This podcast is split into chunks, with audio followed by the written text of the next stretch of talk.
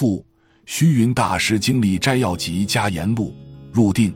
虚云大师在高明寺禅堂修行那段时间，心无杂念，一心修行。他晚上看东西跟白天一样，行动也敏捷。一天晚上，在夜间放香时，他睁开眼一看，见到大光明如同白昼，内外动彻。隔墙还见到香灯师小姐，能看到河中行船，岸上树色，看得十分遥远。到了腊月的第八个禅期中，第三天的夜晚，六支香开镜时，护妻照例冲开水，热水溅到手上，茶杯堕地，一声破碎，顿时断了自己的疑惑，就如同从梦中醒来一般。他顿时开悟了。他说：“杯子扑落地，响声鸣沥沥，虚空粉碎也。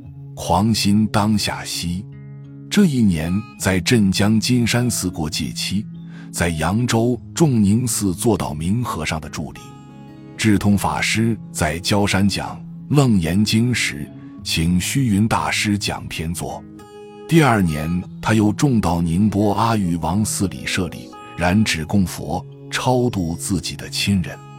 宁波七塔寺请默安法师讲《法华经》，请他去任副讲。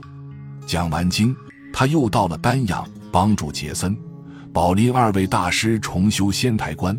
以后又到赤山与法忍和尚结伴共修。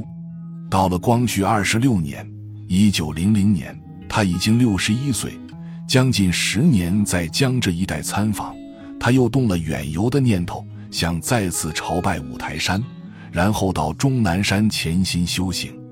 他辞别了法忍和尚。先到扬州朝拜云台山，后来又到了山东朝拜东岳泰山，再到崂山礼拜憨山老人的海印寺，在以后又到了曲阜礼拜孔庙、孔陵，西行北上到达五台山，在五台山拜完，原想回终南山，但是这时候在有义和团的地方行旅不便，就近回到了北京，住在了西城南龙泉寺。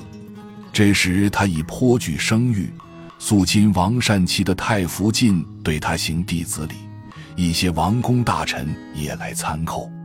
到了五六月间，经中义和团之乱愈来愈烈，义和团们杀了德国公使，围攻使馆区，清廷下诏与各国宣战。六月天津失守，七月北京沦陷。西太后带着光绪帝匆匆西逃，这时朝中有参拜过虚云和尚的王公大臣，关心他的安危，劝他同众人随驾出京。他就在兵荒马乱中随护避西行，到了西安。这时护驾大臣岑春轩请他在卧龙寺见习斋法会。佛事完毕后，他以西安太萧梵为理由。十月间，悄悄地离开了西安，到终南山结毛修行。山中一同修行的道侣不少。第二年，赤山法忍老人也到了山中。这一年年底，大雪封山，严寒彻骨，他独自居住在茅棚，身心清静。一日，他在府中煮芋头，结跏趺坐待熟，不觉入定。到了新岁。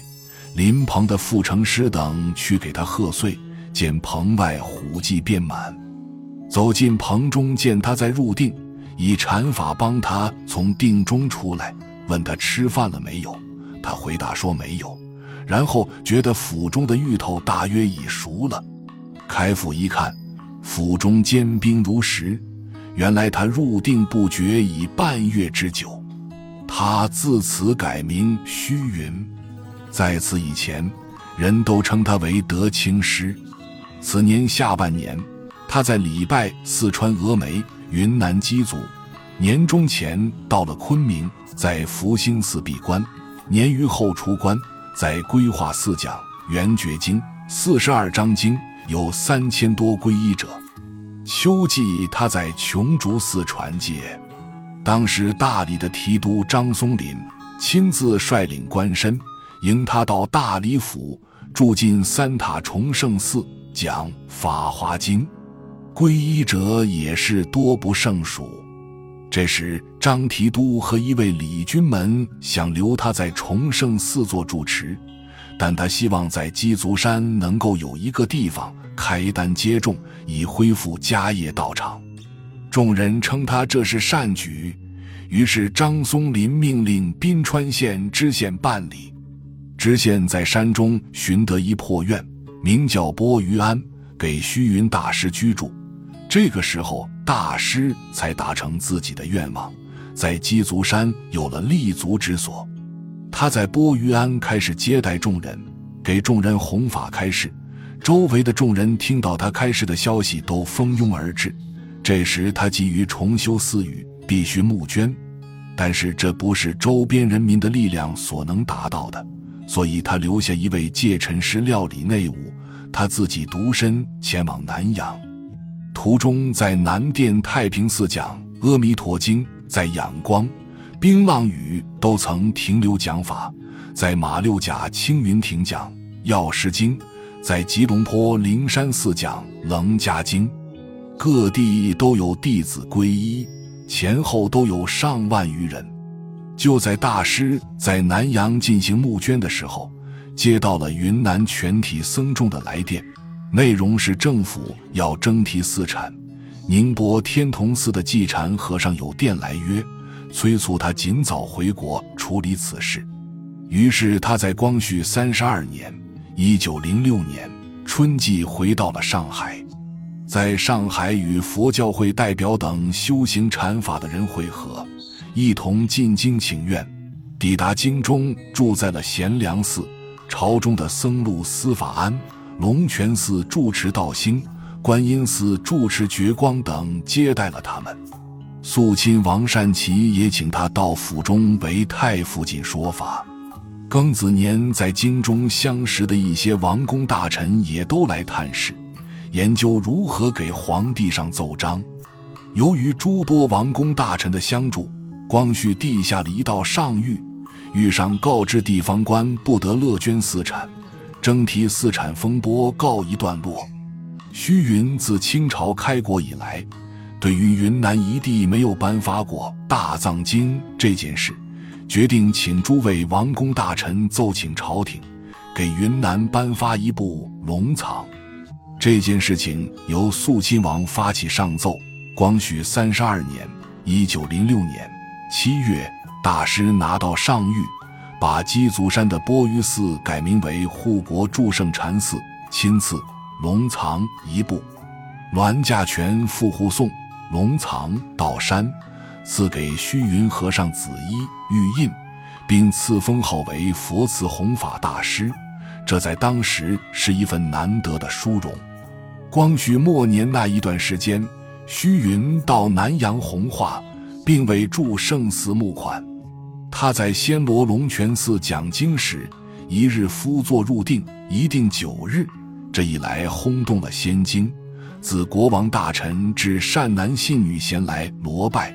国王请他到宫中讲经，百般供养，官民皈依者数千人。这一次南阳弘化两年余，直到宣统元年（一九零九年）。始由仰光回云南。宣统三年（一九一一年），虚云和尚在鸡足山住圣寺传戒，继之又结禅七七四十九日。九月，武汉革命的消息传到滇中，地方大乱。统兵官李根源排斥佛教，率兵入鸡足山，欲拆寺逐僧。经他出面解释，李根源皈依三宝，引兵而去。以后李氏维护佛教甚利。民国元年（一九一二年），虚云和尚已七十三岁。虚云大师是年在云南成立了佛教分会，该会初创，许多事情要和官厅接头，而民政长罗荣轩对佛教有成见，事多阻碍难行。滇都蔡松坡实为调解，亦不得圆满。民国两年（一九一三年）。虚云大师到北京请内阁总理熊希龄帮忙，熊把罗荣轩调到北京，以人可成为云南巡按使。虚云大师亦回到云南，推动佛教会事务。一年，他把会务委他人办理，回到鸡足山。民国七年（一九一八年），滇都唐继尧派人迎他到昆明，年底到达，驻圆通寺，使欧阳靖吾带住弟子吕秋义，为筹募之纳内学院经费之事，亦到昆明，同住圆通寺。虚云大师请进无为他讲《摄大乘论》。民国八年。一九一九年春，虚云大师在昆明忠烈祠建水陆道场四十九日，是岁留在昆明。民国九年一九二零年春，又建水陆道场，法会结束即之讲经。这时，唐都请他复兴昆明西山已荒废了的华亭寺，就是后来的云栖寺。他接受了唐都的聘帖。担下了重建云栖的重任。民国十年（一九二一年），故品真都颠。二月以后，天雨不止，城内可以行舟；七月以后，干旱不雨，到了冬天，河内可以扬尘。秋天时疫流行，死人数千。在这种情形下，重建云栖的事就搁置下来了。本集就到这儿了，感谢您的收听，喜欢请订阅关注主播，主页有更多精彩内容。